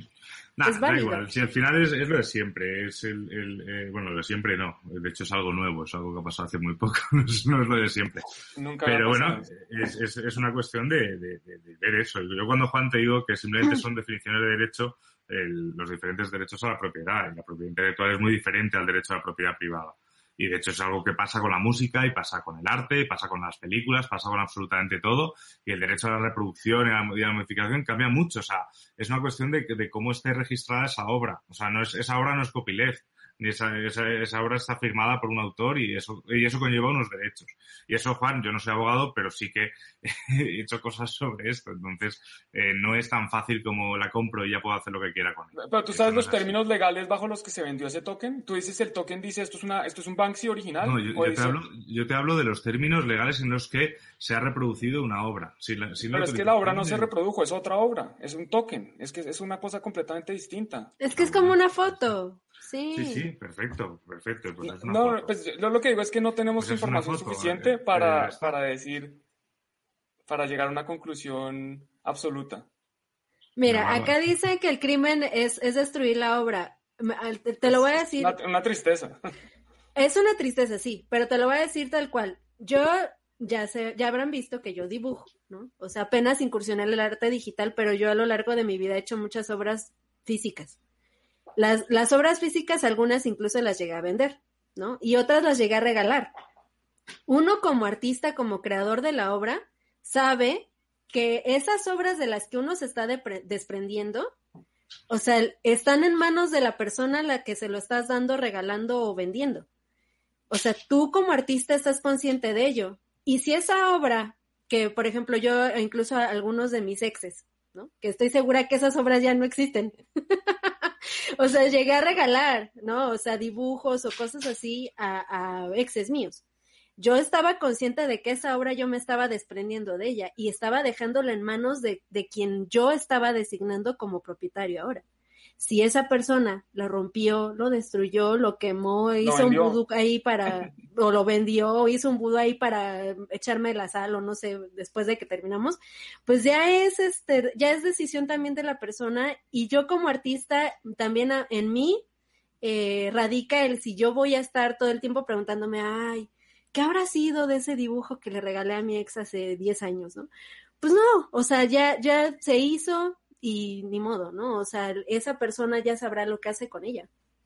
Al final, y yo creo que, creo que con esto podemos terminar, o sea, tú, Lore, en la obra que le regalabas a tus ex, eh, ya te digo que si tú la hubieses registrado como obra, ¿vale? Directamente, eh, eh, tienes una serie de derechos a la hora de registrar una obra que, que impiden que esa obra se modifique, impi- impiden que esa obra se copie y, por supuesto, impiden que esa obra se destruya.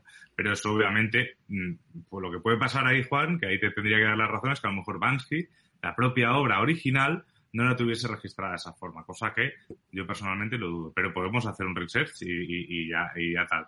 Pero en el momento en el que está registrada de esa forma, eh, el modificarla, eh, porque aquí la han modificado, o sea, la han destruido para hacerla digital. Y ya está, vale, son diferentes, pero han modificado una obra digital. Entonces, bueno, esto es un debate de no acabar. Así que, así, así que si os parece, vamos a pasar a Mejor los hablemos- memes. Hablemos del, del NFT de Taco Bell. Lo, lo he, cer- lo- lo- lo- ¿No lo lo he viste cerrado. Lo he cerrado, Lore, lo he cerrado ya directamente. Porque, Ah. se nos- se- porque llevamos una hora y cuarto y se, y se nos iba a alargar mucho. Entonces iba a pasar al- a los memes. Si os parece bien, si no lo vuelvo a abrir todo. O si no, volvemos a empezar con lo del criptoarte. Vale, venga. Por, por cierto, sa- ¿sabían, ¿sabían que la semana pasada o antepasada vendieron unos NFTs haciéndose pasar por Banksy y la gente los compró y eso sí es una estafa? ¿Que no era Eso Banksy? sí, Ah, eso eso sí, sí. eso es una estafa, sí, sí. Luego están los de los, los CryptoPunks. Es que de verdad criptoarte hay muchísimo, ¿eh? Hay muchísimo de, de lo que hablar. Yo, por ejemplo, hay cosas que no comprendo, ¿no? Como que se hayan pagado 6 millones de dólares por un... Por El un eh, eh, el de Trump, que es súper chulo, por cierto, pero 6 millones de dólares. También me cuesta mucho pensar que se hayan pagado 6 millones de dólares por un plátano pegado a, a la pared con una cinta, con una cinta en un museo, ¿eh? Pero bueno, eso ya son, supongo que las excen- excentricidades del arte físico también llegan a las excentricidades del arte digital. O sea, eso, por supuesto, es, es lícito Ahí- mientras ahí- haya alguien que lo compra. La obra de Morons de Bansky, que ya nadie podrá ver de forma física porque alguien ha decidido destruirla pa- para enriquecerse, eh, eh, va de eso. O sea, que no me puedo, que, no me puedo creer que hayas pagado esta pasta por, por, por esta mierda, ¿no? Entonces. eh, Ahí es me eso. puse yo a estudiar el, no sé si han escuchado el término jamparte, No, yo no. No. ¿no? Bueno, búsquenlo porque hay, hay algunos videos muy interesantes donde lo explican y justamente hablan sobre este tipo de obras que menciona Álvaro, donde es la banana pegada en, en la pared con una cinta o una bola de papel hecha bolita en medio de una habitación y eso ya es arte, ¿no? O sea, eh, ahí depende mucho de, la percepción de las personas o lo que se considere valioso, ¿no? Digo, cierto es que, que, por ejemplo, hacer una bola de papel, ¿no? Ahorita ya lo hago y no tiene ningún mérito ni, ni requiere ningún talento especial. Pues sí, pero si, si alguien lo quiere comprar y si alguien lo considera valioso, pues, o sea, o sea, ya radica en el otro, ¿no? En el, en el que lo está percibiendo, en el que lo está viendo y el que lo está comprando. Así es. Sí, sí, es así. O sea, el concepto, el arte, ¿no? Dicen que el arte es morirte de frío, o sea, pero, pero vamos, el, al final el, estos son conceptuales, ¿no? Y, y, lo que yo creo es tampoco hay que entrar a debatir, porque eso sí que entonces no terminamos y no llegaríamos absolutamente a ninguna conclusión de qué vale y qué no vale en el arte. Eso por sí, exacto. Lo que, lo que no vale. No entiendo. Que no voy a decir, no voy a decir lo que no, no, no voy a decir que lo que, lo que no vale. El dinero fiat. Bueno, sí, eso sí, eso no, eso, eso no vale, eso, eso no vale. Pero bueno, vamos a pasar a los memes de la semana. Antes de pasar, oye, pediros disculpas también, compañeros, por levantar la voz y a los que nos veis también. No, está bien, Álvaro. Nah, bueno, Aquí sabemos que todos somos amigos, aunque tengamos. Sí, eso sí. Pero no está bien levantar la voz. A veces sí, pero ahora tampoco era para tanto. Ahora, ahora tampoco para tanto, pero bueno. Eh, pasamos a los memes de la semana. Hoy es el Día Internacional de la Mujer. Os hemos empezado este episodio felicitándoos a todas.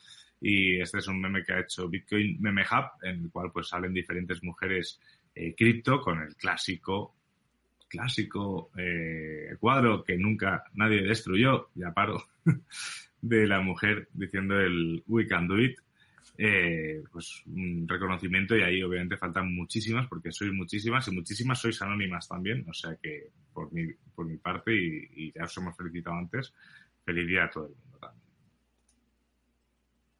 Así es. Ah, por cierto, quien, quien no haya visto ahí en mi, en mi perfil de Twitter hice una lista con mujeres en cripto. Eh, hasta el momento creo que llevamos 180. Eh, eh, incluí a todas, todas las mujeres, o sea, eh, porque algunas decían, no, es que yo, yo apenas entré en esto, o, o, yo, este, tengo un follower, ¿no? O dos followers, porque muchas veces se hace mucho énfasis en eso, ¿no? Que si no tienes followers, entonces realmente no estás como in. No, o sea, para mí todas las mujeres son valiosas en el criptoespacio. Aún así, apenas te hayas enterado ayer de Bitcoin y, y es, pero estés interesada en aprender y, y en el tema, pues ya eres parte de nosotros, ¿no? Entonces, eh, todas las mujeres, como dice Álvaro, aunque no estén tan visibles, ¿no? En, en el criptoespacio, son súper valiosas y bueno, si ahorita nos están viendo alguna mujer o este, o conocen alguna mujer que quieran que agregue a la lista, adelante, mándenme ahí en, en Twitter, el handle. Bueno, Lore, yo te voy a agregar un par porque yo tengo también, voy a hacer autopromoción. Hay una lista que se llama Mujeres Blockchain en mi canal donde entrevisto, creo que son 11 mujeres distintas o 12 hasta el momento. Y ahí fue donde yo conocí a Lore. Con Lore hicimos ah, parte sí. de... La invité a participar del canal. Las entrevistas, Juan, de hecho también. Uh, ¿Sí? me acuerdo cuando conocí. ¿Es este Lore? ¿Este quién es? Eh, no, eh, vete a listas en mi perfil Ah, de... vale, a listas, vale, vale. Ajá, de por ahí debe haber una que dice listas. ¿Sí? Yo nunca he usado una lista. No sé si puedo ver las listas públicas, ¿no? Pues es público. Mira, a la izquierda dice lists, ¿no? Ajá. Más a la Pero izquierda, esas son las de Tuning to the Blog. Ah, mira, espérame, déjatelo. Aquí, mando. Mira, view view list. list. Eh, Ah. Ahí mujeres. mujeres. Ya, ahí tenemos 180 mujeres ya registradas y pues el número que siga aumentando cada vez más. Buenísima Pues, iniciativa. buenísima iniciativa y mira, aquí la tenéis. Era- podemos pasarla a paso por, por los comentarios de todo esto.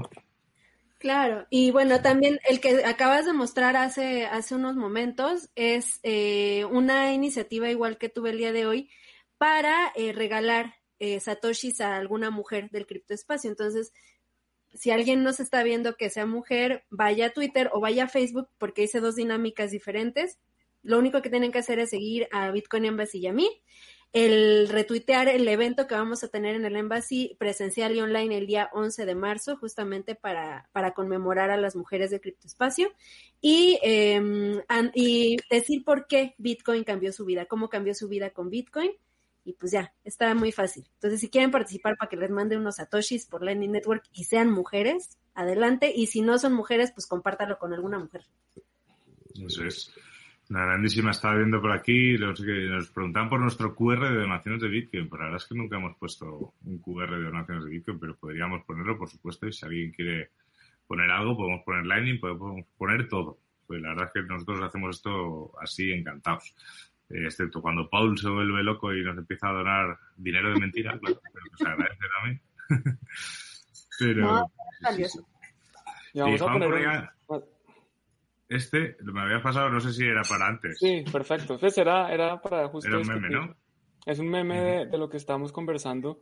De cómo. Para discutir más. Si quieres, lo pones poner grande y dice, bueno, el empresario. Entonces el empresario recibe un banano, lo compra a 1.50 y lo vende a 2.50. El emprendedor, ah, ese compra un banano a 1.50 y lo hace jugo a 5.50. El BC, o sea, el Venture Capital, coge un banano, le da un mordisco y después lo vende más caro. Después está el SPAC, que el SPAC es básicamente un vehículo que, se lista en bolsa para después comprar otras cosas y que esas cosas queden listadas en bolsa. Bueno, pues también hace un negocio. Con DeFi, bueno, llámenos la próxima semana porque no sabemos, eso está ahí como, como con un colateral ahí grave. Y con un FT, un NFT, un banano se vuelve un banano de 10 mil dólares. Esa es la verdad, eso es lo que está pasando, ese es el mundo del arte. Así es, es loco, difícil de entender. Ahí falta otro. ¿Cuál es el que falta? El del que se come el banano y lo, ah. digitaliza. Destruye el banano y lo vuelve un NFT. Eh, efectivamente, ahí falta ese, que es el listo, directamente. Eh, eh, eh, Bien, pues yo, vamos, sí, se genera, esto se genera, lo ponemos en, tiramos para arriba el tuning to the lock aquí del lado de Juan y ponemos ahí QR, nosotros encantados. ponemos dos QRs, uno de Bitcoin y uno para, para NFTs. De... solo NFTs.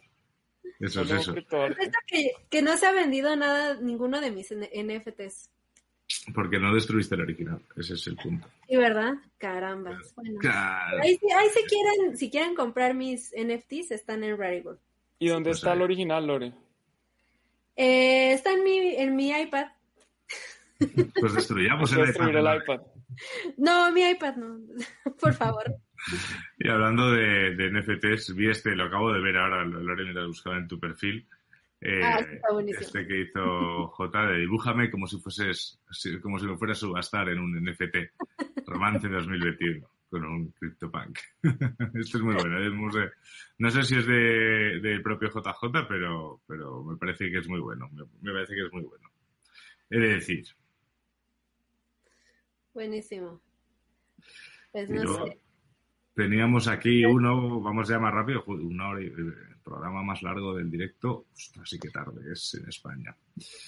Todo por tu discusión, Álvaro. Todo, es por culpa de Álvaro, es culpa de Álvaro. Nadie más le discutió, él discutió solo. Claro, además lo discutí, solo. Y a Juan a lo mejor se le acaba la batería, pero bueno, le, digitalizamos y le tokenizamos y ya está. No hay, no hay ningún problema. Eh, pero bueno, eh, aquí cosas que se podrían haber comprado con un Bitcoin. Un, en enero de 15 de enero del 2011, eh, un limón. Eh, vamos pasando, van subiendo las cosas. En enero del 2022 dicen que quizá un Lambo. En, el 15 de enero del 2023 quizá una casa, un campo, un castillo, quién sabe, ¿no? No sé. O quizás en 2026 un NFT de Bansky, a lo mejor también se puede comprar con Bitcoin con que no pierda valor, yo cumplo, me siento satisfecho. Con que valga más de lo que vale hoy en, dólares, en euros, en lo que sea, creo que es buen refugio, buen depósito de valor. Y esa es la razón, bueno, una de las razones por las que yo estoy acá. Entonces, no hay necesidad de que Bitcoin me alcance para una casa. Si el Bitcoin mantiene el poder de compra que tiene hoy, labor cumplida, para mí. Eso es, eso es. Y eh, una noticia que creo que Juan nos mencionado hace, bueno, al principio has mencionado un poco por encima, pero no, no la, verdad es que no, lo hemos hablado, que viene un poco con esto. Que, que la, aquí Janet Yellen a tope, De, a tope de impresión. Esta, que esta sí que no crea eh, en los NFTs. Esta se pone a imprimir, vamos, como loca. Ahí está. Dale, dale, dale, dale, dale, dale, dale. ¡Boom! Ay, la inflación. Ese eterno amigo de los estados. Que se viene, que se viene, cada vez más cerca. Ay, no, qué horror. Y bueno, y el último meme es un meme que nos manda, además, que es algo que nos encanta, que nos mandéis memes, eh, que fue Héctor Gómez, que es un meme que hizo él, eh, que es así. cuando crees que por fin Bitcoin volverá a romper los 52.000, pero vuelve a bajar, aquí están como los intentos de Bitcoin y una señora con una cara triste, eh, es así. Es que aquí en México, aquí en México, no sé si en España, pero tenemos un meme que dice, güey, ya.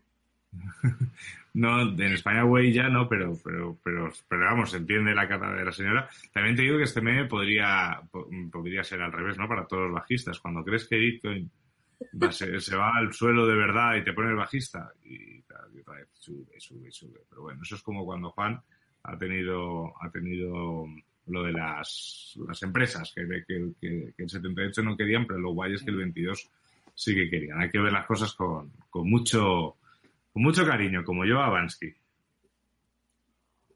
Muy bien. Ay, Dios mío. algo más, Álvaro?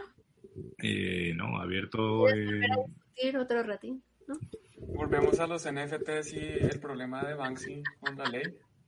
Eh, no, pero porque no hemos superado el récord de, de espectadores. Si hubiésemos superado el récord de espectadores, ahí vamos, ahí podríamos estar discutiendo hasta mañana. Pero además, ¿cómo sabes que Banksy existen? De pronto es inteligencia artificial. Es más, yo creo que es Satoshi. bueno, pues sí, sí, efectivamente. Si tú miras el, bloque Génesis, si tú vas al bloque Génesis, en el bloque Génesis está escrito Banksy. Claro. Pues ya está. Pues, pues entonces Banksy está. Pues, pero ya no me acuerdo. Entonces lo que, entonces lo que sabemos es que Bansky no es Cryright. Es la, conclusión de la cual llegamos a este programa. Eso sí, puede ser cualquiera menos Cryright. Efectivamente. Bansky somos todos menos, menos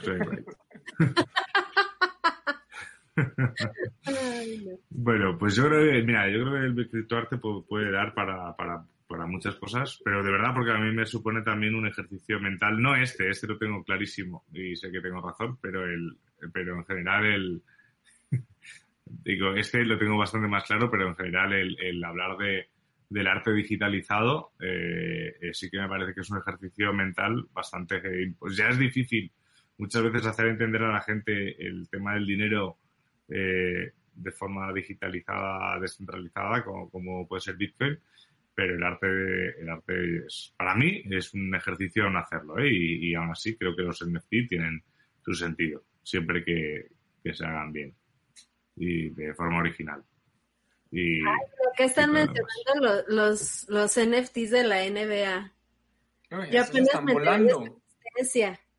¿Cómo, cómo? Yo apenas me enteré de su existencia, pero están de verdad carísimos. Ah, sí, pero que han hecho NFTs de la NBA.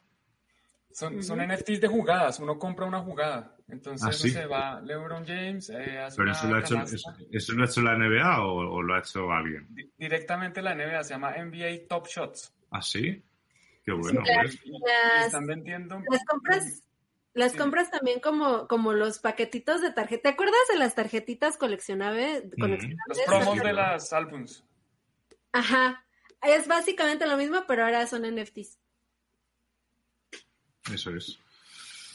Eso es. Te, compartí por el privado rápidamente el white paper para los que no me creen que está la palabra Banksy escrita en el white paper.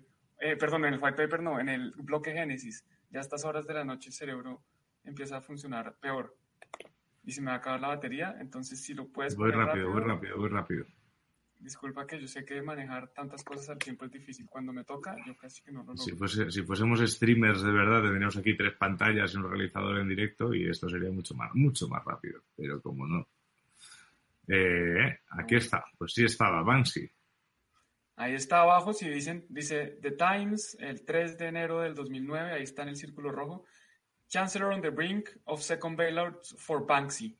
Clarísimo, es evidente, Banksy es Satoshi Nakamoto. Lo dijimos acá primero. Tune into the block. Banksy. Banksy, Banksy lo que no, lo que no es es, es, es Eso es otra de las conclusiones que llegamos. Así que, muy bien. Me preguntaba qué es para...